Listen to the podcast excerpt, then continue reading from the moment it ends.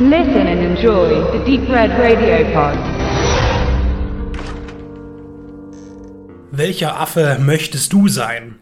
Auf diese Frage gibt es für Brandon nur zwei mögliche Antworten und nur eine richtige. Er ist Schimpanse. Diese haben ein ruhiges Wesen. Greift man sie aber an oder macht äh, ihnen ihr Revier streitig, töten sie mit brachialer Gewalt. Alle anderen, sprich Typen, die, wenn es ernst wird, äh, den Schwanz einziehen, sind Bonobos und diese seien deshalb vom Aussterben bedroht.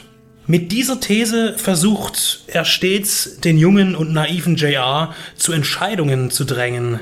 Begegnen werden sich Mentor und Schüler im Gefängnis, wo JR eine kurze Haftstrafe absitzen muss. Damit er vom vergewaltigenden Pöbel geschützt ist, geht er mit Brandon einen Deal ein. Er hat die Aura eines hohen Leitwolfs und gehört zu den großen Exemplaren im Haifischbecken.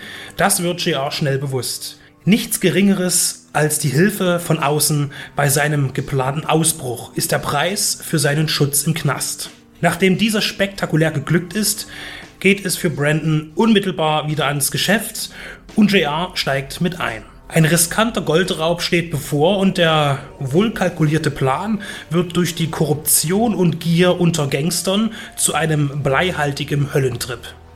In dem australischen Crime-Movie ist Ewan McGregor einmal mehr Ewan McGregor. Also brillant.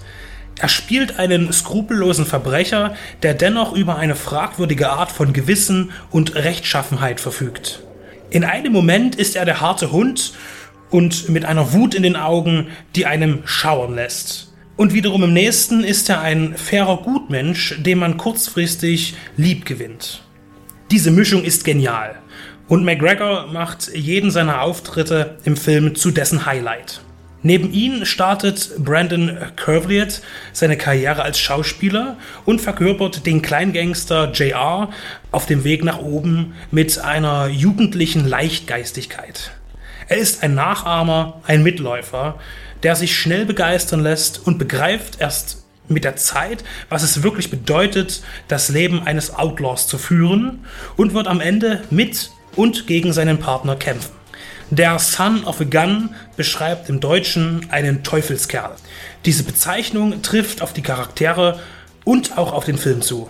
Mit einer guten Mixtur aus Spannung und Action inszeniert Regisseur Julius Avery sein erstes abendfüllendes Werk nach mehreren Kurzfilmen. Seine Bildsprache ist nicht aufgeblasen. Sie ist direkt, wirkt teilweise dokumentarisch.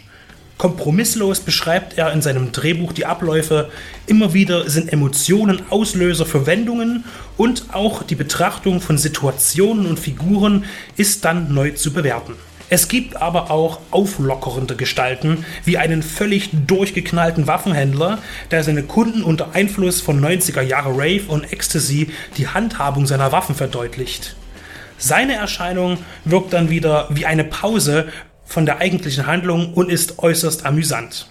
Ohne Einschränkungen kann ich Son of a Gun empfehlen. Ohne Bombast und Taschenspielertricks, mit viel Charakter und an den, äh, in den nötigen Momenten mit einer kinetischen Kraft ist hier ein erstklassiger Thriller entstanden. Die Veröffentlichung von Escort Alight glänzt zusätzlich mit einem halbstündigen Behind-the-Scenes-Featurette, das einen schlichten, aber informationsreichen Einblick in die Dreharbeiten gewährt, ohne nervige Interviews oder Verwendung von Ausschnitten des fertigen Films dazwischen zu schieben. Die guten Interviews gibt es extra und die fallen teilweise auch sehr lang aus. Einziges Manko ist für alle Interessenten ohne Englischkenntnisse, dass das gesamte Bonusmaterial letztlich leider ohne deutsche Untertitel betrachtet werden kann. Abgesehen davon, Son of a Gun, beide Daumen hoch.